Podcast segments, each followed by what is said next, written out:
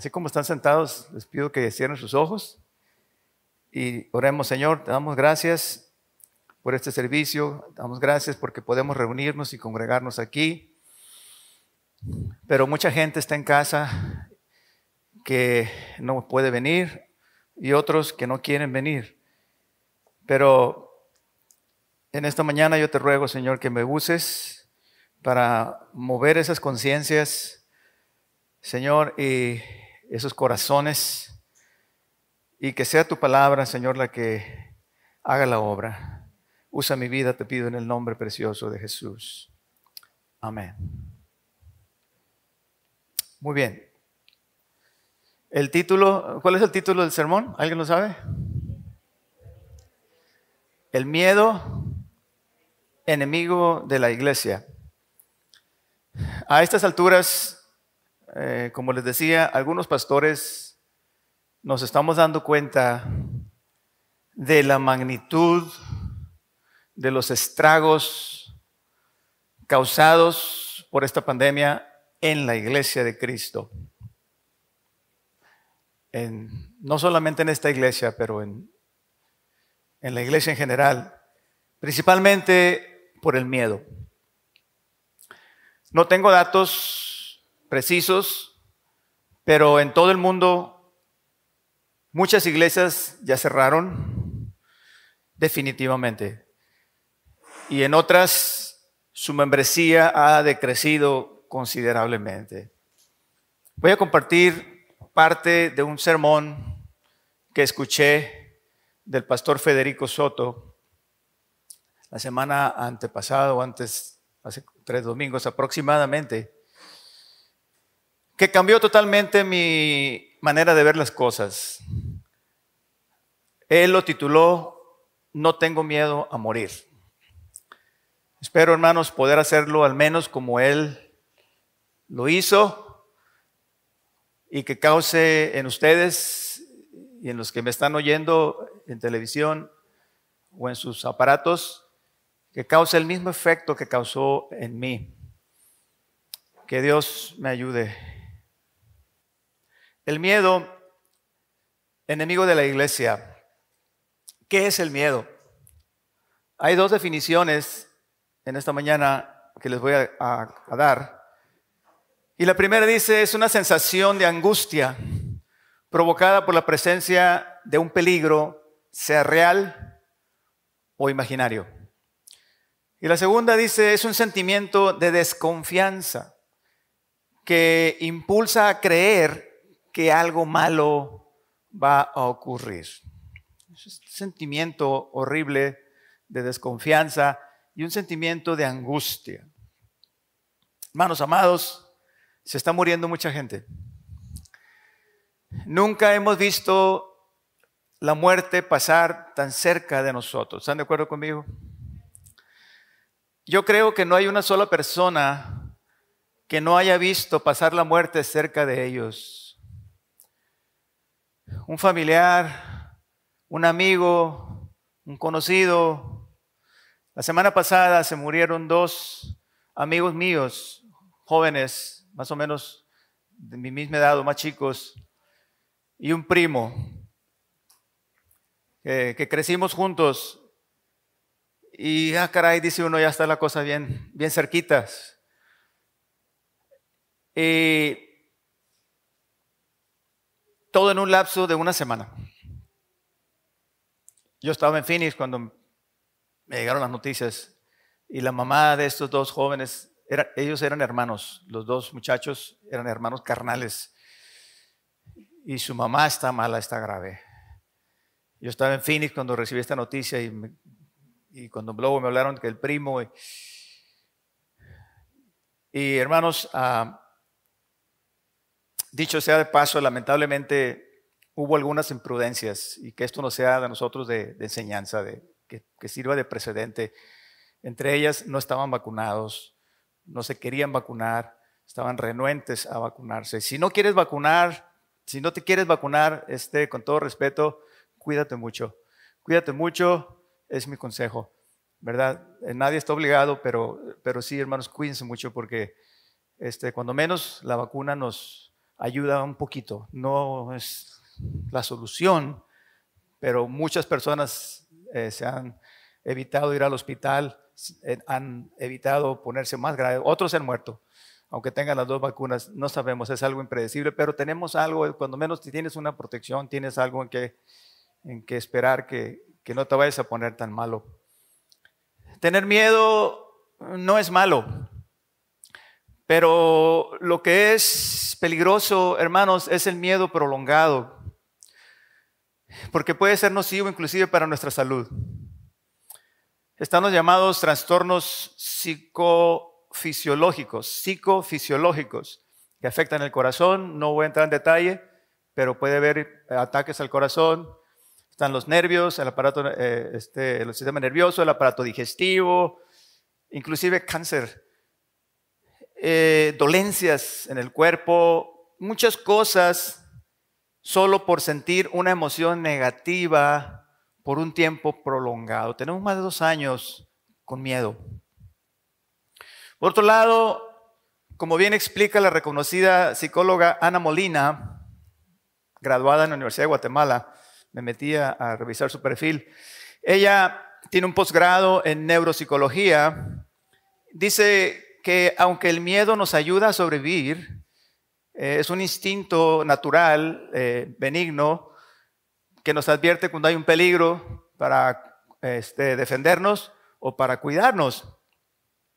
Pero también advierte que cuando esta emoción ya no funciona a nuestro favor, entonces se convierte en un obstáculo porque se puede convertir en un estorbo o en una prisión.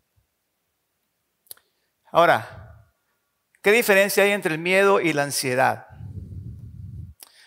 Los miedos eh, tienen que ver con el presente, son emociones ligadas al presente, mientras que la ansiedad tiene que ver con emociones ligadas al futuro. Es decir, por ejemplo, la ansiedad es el temor a que si algo me pasa y qué si me llego a contagiar. Y el miedo Mira el presente, por ejemplo, estamos en la tercera ola, uy, qué miedo, ¿sí? Ambas se, se conjugan para hacernos la vida pensada. Franklin Delano Roosevelt, presidente número 32 de los Estados Unidos, en medio de la Gran Depresión, dijo una frase muy famosa que dice, a lo único que hay que temer es al miedo mismo.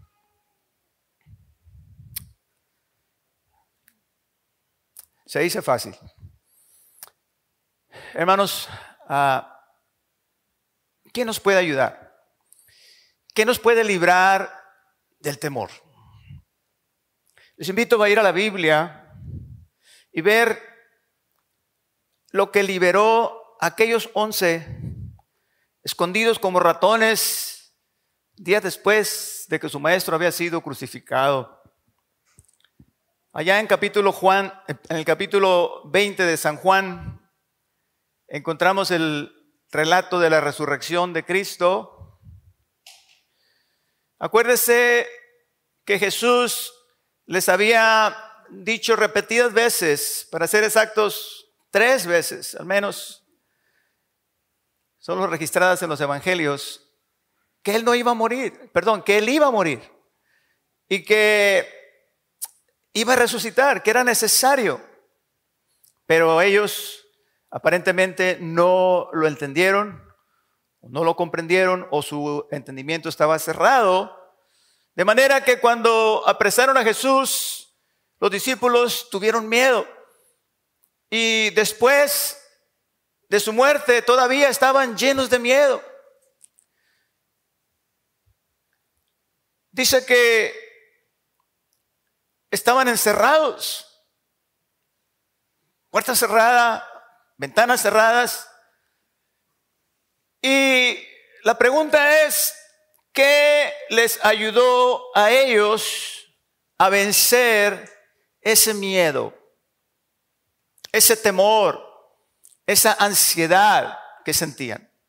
Dice en el capítulo 20 de Juan que el domingo a primera hora las mujeres fueron al sepulcro y dieron la, dieron la noticia a Pedro y a Juan. Estos fueron al sepulcro corriendo. Dice que Juan corría más a prisa, llegó primero, se inclinó, se asomó y vio las vendas, pero no entró. Tras él dice que llegó Pedro y él entró. Pedro es más impulsivo y vio las vendas también. Entonces ya Juan siguió a Pedro y entró también. Y dice que vio y creyó. ¿Qué creyó? Lo que Jesús les había dicho tantas veces. Por eso el versículo 9 dice que hasta entonces no habían entendido la escritura que dice que Jesús tenía que resucitar. Versículo 19 dice que al atardecer de aquel mismo día, mismo domingo, estaban reunidos los discípulos a puerta cerrada por miedo a los judíos. Dice, y entró Jesús y poniéndose en medio de ellos los saludó. Ahora, ¿por qué estaban encerrados? Por miedo. ¿Por qué? Porque el miedo nos aprisiona, hermanos. Jesús entró y dijo, la paz sea con ustedes. Esta es la primera vez que Jesús les dice que tengan paz.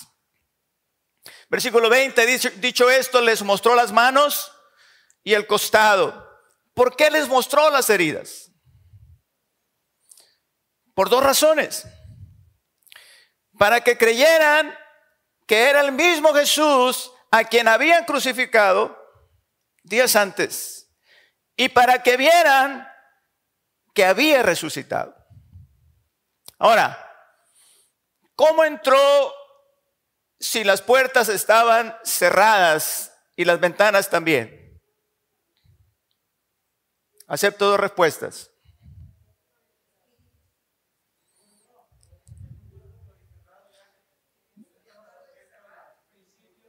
Muy bien, muy bien. ¿Alguien dijo era un espíritu? No, no era un espíritu. ¿Alguien dijo tenía un cuerpo glorificado? Es correcto. No era un espíritu. Aunque Jesús tenía un cuerpo, tenía la capacidad de aparecer y desaparecer porque era un cuerpo glorificado. El mismo que habremos de recibir cada uno de nosotros el día de la resurrección. ¿Cuántos dicen gloria a Dios? En ese cuerpo ya no te va a doler la cabeza, ya no te van a doler los huesos, las, las uh, ¿cómo se llaman? Las uh, articulaciones, ya no vas a tener problemas digestivos, va a ser un cuerpo glorificado, un cuerpo perfecto. Eh, alguien dice va a ser un espíritu, alguien dice vamos a andar como los angelitos tocando arpas. No, Señor, es un cuerpo. Va a ser el cuerpo eh, incorruptible, el cuerpo inmortal, el cuerpo primigenio antes de la caída. Hermanos, va a ser algo maravilloso. Primera de Corintios capítulo 15, estúdielo por favor. Pero volviendo a la historia, el pasaje paralelo en Lucas dice, es el 24, comenzando el versículo 38, dice, ¿por qué están asustados? Versión, versión popular. Les pregunta el Señor, ¿por qué tienen el corazón lleno de dudas? Dice, miren mis manos, miren mis pies, pues pueden ver que de veras soy yo. Tóquenme y asegúrense de que no soy un fantasma. Los fantasmas no tienen cuerpo, dice, como ven que yo tengo. Mientras hablaba, dice, Él les mostró sus manos y sus pies. Versículo 41 dice, y como todavía ellos llenos de gozo, no lo creían y estaban maravillados, les dijo, ¿tienen algo de comer? Entonces, le dieron parte de un pez asado y un panal de miel, gloria a Dios. con polen. No funciona. Y él lo tomó y comió delante de ellos. Lo tomó y comió delante de ellos. Aclaración, yo no digo que la vacuna no funcione, ¿eh? para que no piense que estoy en contra. Sí funciona, pero estoy siendo realista en algunos casos que se han visto y yo recomiendo que lo hagan. Yo ya me puse la primera dosis para que lo sepan. Y yo creo que es provisión de Dios para este tiempo. Y no nos va a pasar nada, hermanos. No te van a cambiar el ADN ni te van a meter un chip. E, es una provisión de Dios. No es el 100%, no es la mejor, pero es lo que ahorita Dios nos está dando para protegernos un poquito. Pero la mejor protección, la mejor es tu dieta. Yo creo que esto es un aviso a todos los, perdón, a todos los gorditos y a todos los que no se cuidan en la, en la cuestión alimenticia. Es una, es una advertencia para que tengamos más cuidado, hermanos, con nuestra salud. ¿Sí? Porque las personas que más se están siendo afectadas son las personas que tienen comorbilidades, que son diabetes, hipertensión, eh, peso, extra, ¿cómo sobrepeso y todas esas situaciones. Lo mejor es tu sistema inmunológico que esté sano, ¿verdad? Y ahorita guardar los protocolos, guardar la sana distancia, la mascarilla, no, no nunca quitárnosla, evitar socializar con gente que no conocemos hasta que todo esto pase. Amén, hermanos. Aquí tenemos al Señor entonces comiendo. Pregunta, ¿por qué come? El Señor les estaba dejando claro que no era un espíritu. ¿Sí? El Señor estaba tratando de convencerlos de que era Él, de que no era un fantasma, de que no era un espíritu, de que era Él que había resucitado. Cuando ellos lo entendieron, dice que se llenaron de gozo.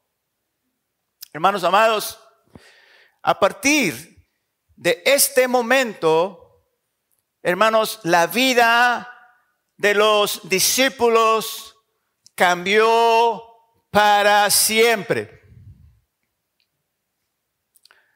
De unos ratones asustados a unos hombres que arriesgaron su vida por la predicación del Evangelio. ¿Qué hizo la diferencia? el Cristo resucitado. Dice, se alegraron mucho. Lo contrario al miedo es la alegría. De aquí en adelante los discípulos nunca más tendrán miedo. Nunca más. ¿Cuándo? Nunca más. Dice el versículo 20, los discípulos se regocijaron viendo al Señor. Se llenaron de gozo. Entonces Jesús les dijo otra vez, paz a vosotros. Como me envió el Padre, así también yo os envío. Por segunda vez, el Señor les da la paz. Fíjense bien, Ahora el saludo tenía sentido. La paz había sustituido al miedo. Ahora sí la estaban recibiendo. ¿Por qué? Porque estaban convencidos que era Él. Lo llenó de gozo y cuando Él les da la paz, ellos la reciben. Amén. ¿Qué los cambió? Otra vez. El Cristo resucitado Gloria sea su nombre. En esta, en medio de esta pandemia, en medio de tantas cosas que estamos viendo, hermanos, entender el hecho de que Jesús resucitó debe traer paz y gozo a nuestras vidas. Ahora, notemos algo importante aquí. Solo después de que les dio la paz es que los envía a predicar. Yo los envío como mi padre me envió a mí. Solo después de que ellos tuvieron paz, es que Jesús les da la gran comisión. Escuche, la iglesia no puede predicar el Evangelio si no tiene la paz de Cristo en sus corazones. Una iglesia llena de miedo no podrá nunca cumplir con la gran comisión.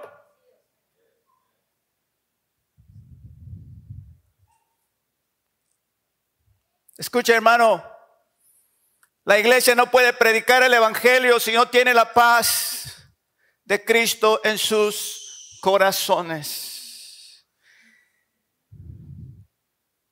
El temor inhabilita a la iglesia para predicar el Evangelio.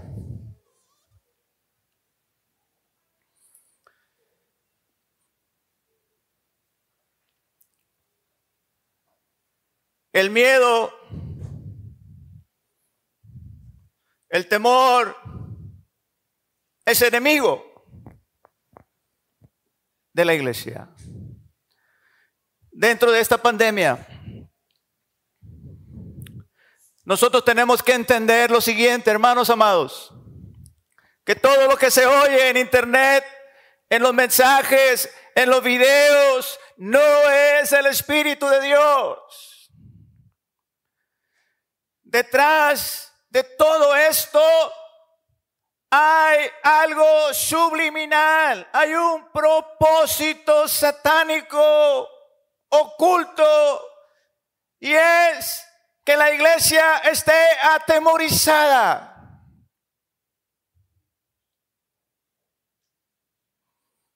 Porque cuando la iglesia teme por su vida, queda inhabilitada.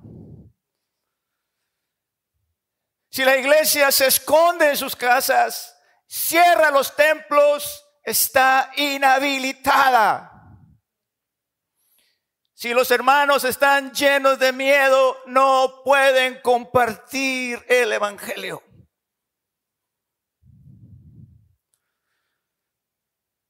Por eso Jesús no los envía hasta que les da la paz. Una iglesia que tiene miedo no puede cumplir la gran comisión de predicar el Evangelio a toda criatura. No puede compartir el Evangelio, hermanos amados, y si no podemos hacer eso, entonces lo hemos perdido todo. El propósito de nuestra vida, el propósito de la iglesia es la predicación del Evangelio. Y si la iglesia no puede Si la iglesia tiene miedo a morir, queda imposibilitada para cumplir ese propósito sublime que aún los ángeles desearían tener. Ese privilegio, hermano. Y si la iglesia pierde ese privilegio, entonces no tiene razón de existir.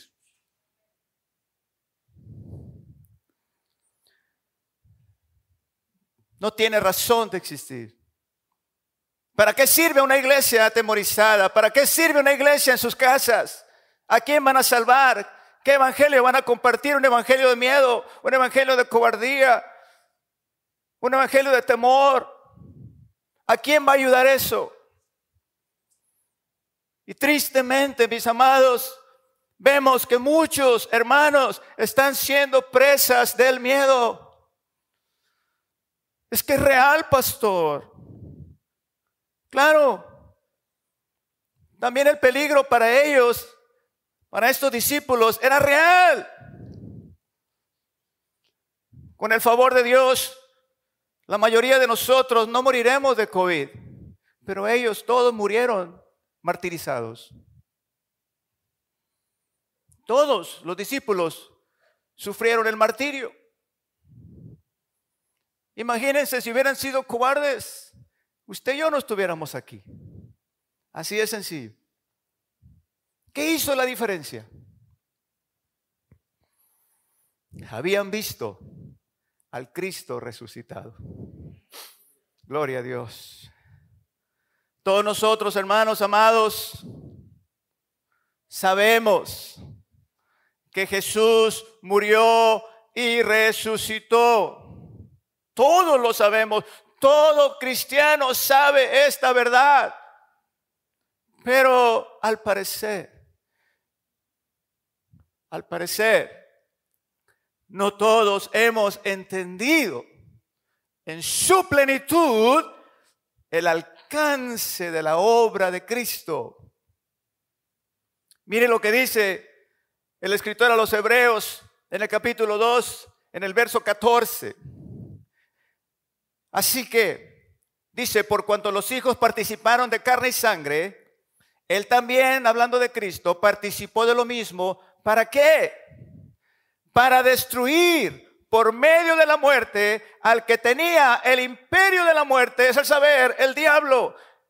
Versículo 15, y librar a todos los que por el temor de la muerte estaban durante toda la vida sujetos a servidumbre. En la versión moderna dice, y librar a todos los que por el temor de la muerte estaban esclavizados. Cristo murió y resucitó para que tú y yo supiéramos que la muerte no tiene poder contra nosotros.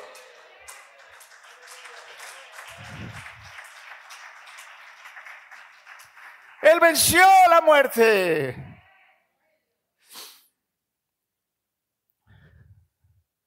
Gloria a Dios. No tenemos que estar esclavizados, amados. No tenemos que estar esclavizados por el miedo, por el temor. Yo no soy nadie para juzgarlo y decir quién tiene miedo y quién no. Algunos me dirán, pastor, es que no es miedo, es precaución. El Espíritu Santo y tu conciencia son los que van a decirlo. Yo no soy nadie para juzgarte. Pero si la precaución te inutiliza e inmoviliza, entonces no es precaución.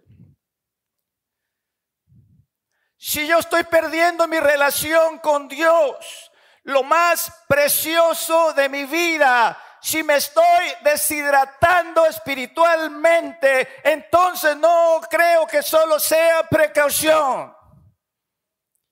Si el hecho de ir a la iglesia a adorar a Dios me atemoriza, hermanos, la verdad que si de veras nos estuvieran persiguiendo, si un bicho nos tiene encerrados en casa, un microbio, hermanos, nos tiene esclavizados al temor y no venimos a la iglesia por miedo, ¿qué será cuando de veras nos estén persiguiendo y prohibiendo siquiera mencionar el nombre de Cristo?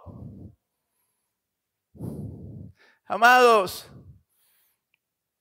esto cimbró mi vida. Esto me hizo meter la cabeza debajo de la tierra de vergüenza. ¿Cómo me atrevo a predicar el Evangelio? ¿Cómo me atrevo a llamarme cristiano cuando estoy esclavizado por el miedo a la muerte? Y no digo que soy valiente y no digo que no temo. Pero Cristo venció la muerte. Y no debo temer, porque si Él vive, yo también voy a vivir. Escucha lo que dice otra versión.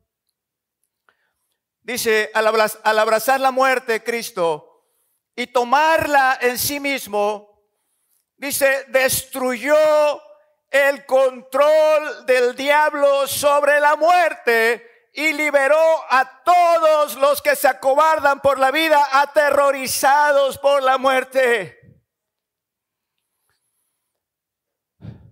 Habemos un montón de hermanos por todo el mundo aterrorizados y acobardados por el temor de la muerte. ¿Sí o no, hermanos? Y si tenemos miedo a morir, no tenemos cara para predicar el Evangelio. Los apóstoles predicaron a costa de su propia vida. No les importaba. ¿Y sabe por qué? Porque creían en la resurrección. Pablo dice ahí en 1 Corintios capítulo 15, si los muertos no resucitan, ¿para qué nosotros a todas horas ponemos en peligro nuestra vida? Versículo 31, les juro hermanos que todos los días enfrento la muerte, todos los días. ¿Y qué valor tiene, dice, si los muertos no resucitan? Cada rato estoy en peligro. Y si los muertos no resucitan y si no hay resurrección, ¿qué caso tendría? Dice Pablo, pero Cristo resucitó. Primicia de los que durmieron es hecho. Aleluya. Y aquí os digo un misterio. No todos dormiremos, pero todos seremos transformados en un momento, en un abrir y cerrar de ojos al toque de la final trompeta. Dice, los muertos en Cristo resucitarán primero. Y luego nosotros los que quedamos, dice, seremos transformados para encontrar al Señor en el aire. Y esto mortal se vestirá de inmortalidad.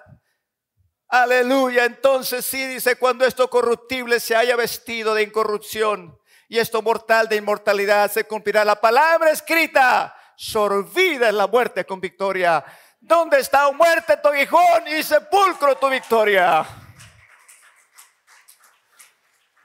Esa es la esperanza, hermano, de todo cristiano. Por eso morían en el, Coliseo romano. Por eso morían allá en, la ciudad de Roma, encendidos como antorchas humanas, porque sabían que iban a resucitar. Son palabras mayores. No cualquiera puede recibirla, yo lo entiendo, yo lo sé.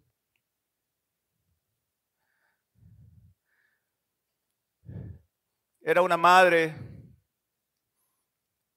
una pareja de misioneros, no recuerdo en qué región del mundo, y estaban siendo perseguidos y comenzaron a asesinar a cada uno a uno por uno de sus hijos, comenzando desde el mayor hasta el menor.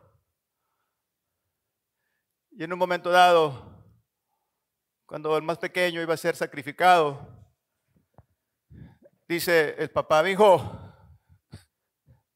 niega el Señor, hijo, no, te preocupes, el Señor te perdona, el Señor. Y le dijo el, el chiquito, papá, dice, no tengas miedo, esta noche cenaremos con Él juntos. Esta noche cenaremos juntos con Él. Hoy mismo estarás conmigo en el paraíso, le dijo el Señor a aquel ladrón. Hermanos amados, la gente al ver esto en los apóstoles, en los cristianos, se preguntaban, ¿qué tienen estos? Y la sangre de ellos era semilla. Y se multiplicaban. Porque la gente miraba en ellos una fe viva. No una religión aburrida. ¿Qué tiene este que tan importante es este mensaje que él predica a costa de su propia vida. Por eso, amados, si nosotros estamos escondidos, nuestro mensaje simplemente no tiene peso. Nuestro temor nos inhabilita, porque el mensaje del Evangelio es que Cristo murió, resucitó que tiene las llaves del infierno y de la muerte y que prometió volver y resucitarnos para darnos vida eterna. Este es el mensaje y si tenemos miedo a morir no podemos predicarlo. Simplemente no podemos.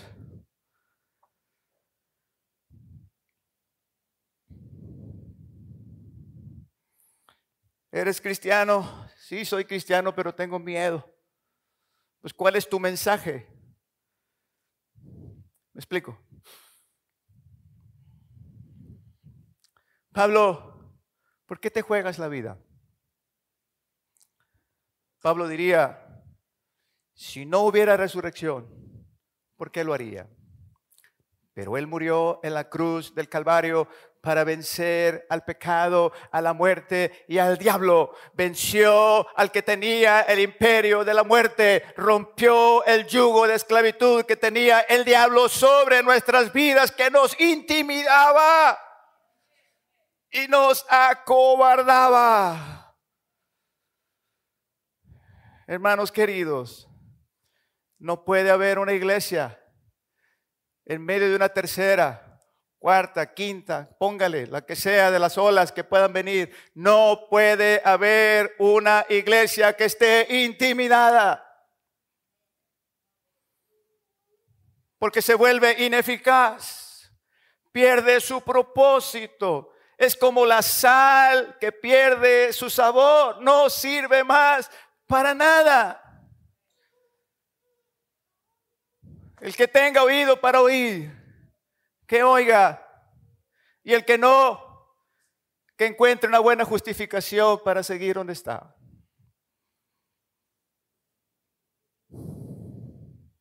Oiga, pastor, ¿van a seguir con los cultos presenciales?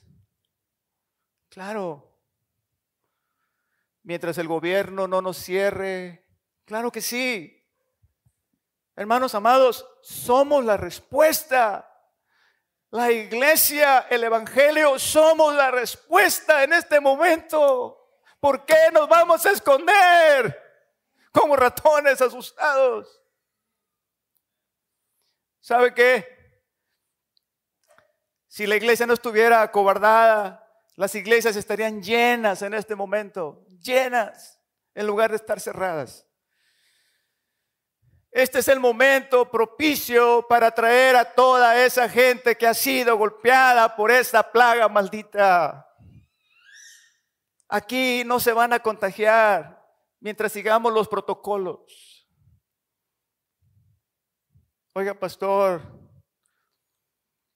¿usted está seguro de que no va a morir? No, no estoy seguro pero estoy seguro de que voy a resucitar.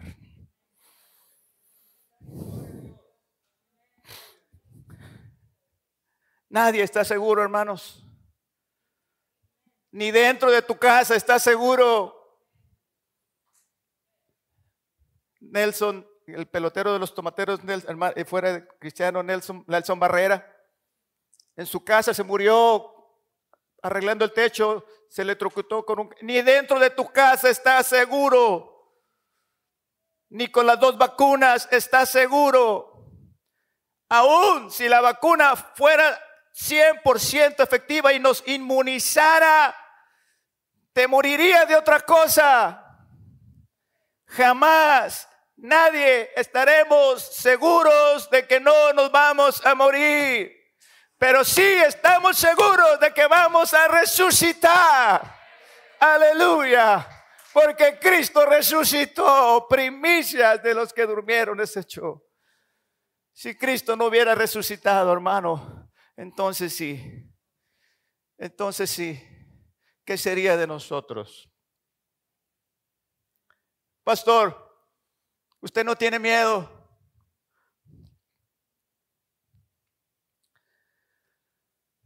Claro que tengo miedo, pero le tengo más miedo al miedo. El miedo me puede enfermar. Y además, no puedo permitir que me inhabilite y me esclavice y me impida congregarme cuando el gobierno me permite hacerlo. No voy a permitir que el miedo sea más grande que mi devoción. No voy a caer en el engaño. En este caso, el miedo es mi enemigo. es mi enemigo.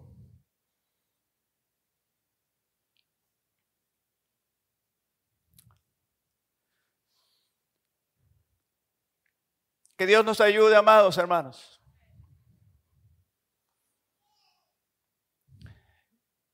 Que si el Señor viene y nos hace un examen,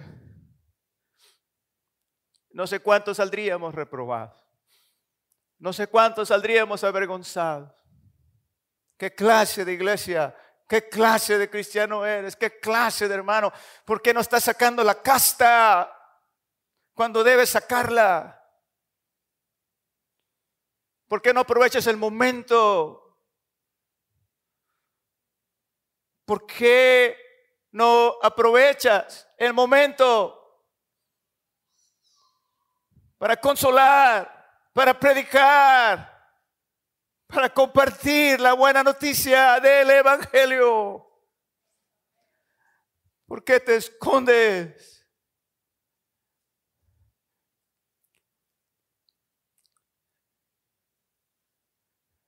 Vamos a ponernos de pie, por favor.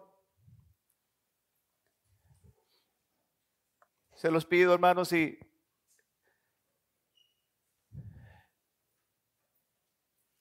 voy a pedir que, que cierres tus ojos ahí donde estás.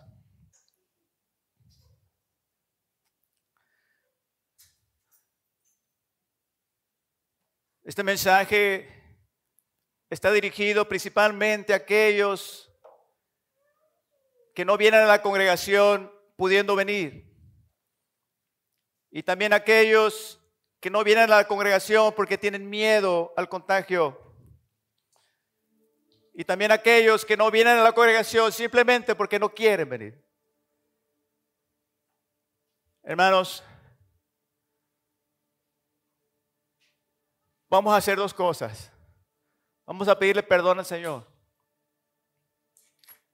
Porque yo he sido cobarde, yo he sido un miedoso en un momento dado. Y tal vez ante la inminente ante la inminencia de la muerte voy a tener miedo, tal vez. No digo que no, nadie podemos decir yo no temo a morir porque nunca nos hemos enfrentado a la muerte de frente. No podemos decirlo. No es lo mismo decirlo a decirlo cuando la tenemos enfrente. Por eso no debemos presumir nunca de nada de eso. Claro que temblamos, claro. Por eso tenemos cuidado, por eso tenemos precaución. Pero como iglesia del Señor Jesucristo, amados hermanos, debemos llenarnos de valor, de fe, de confianza y decir, Él no me soltará, Él no me dejará. El que habita al abrigo del Altísimo morará bajo la sombra del Omnipotente. Él prometió Vas a pasar por el fuego, pero no te quemarás. Vas a pasar por el agua, pero no te anegarás. Yo estaré contigo. Yo te sostendré por la mano derecha. Él no nos dejará. Y si, nos, y si el tiempo ha llegado, Él, Él lo va a decidir. Él tiene las llaves de la muerte y del infierno en sus manos. No es la pandemia la que se llevó a, mis amigos. No es el virus. El Señor ya tenía los días. El Señor ya tenía decidido. Él sabe y Él es Dios y Él hará lo que Él quiera hacer. Con pandemia, sin pandemia, por un medio, por otro, Él tiene nuestra vida en sus manos.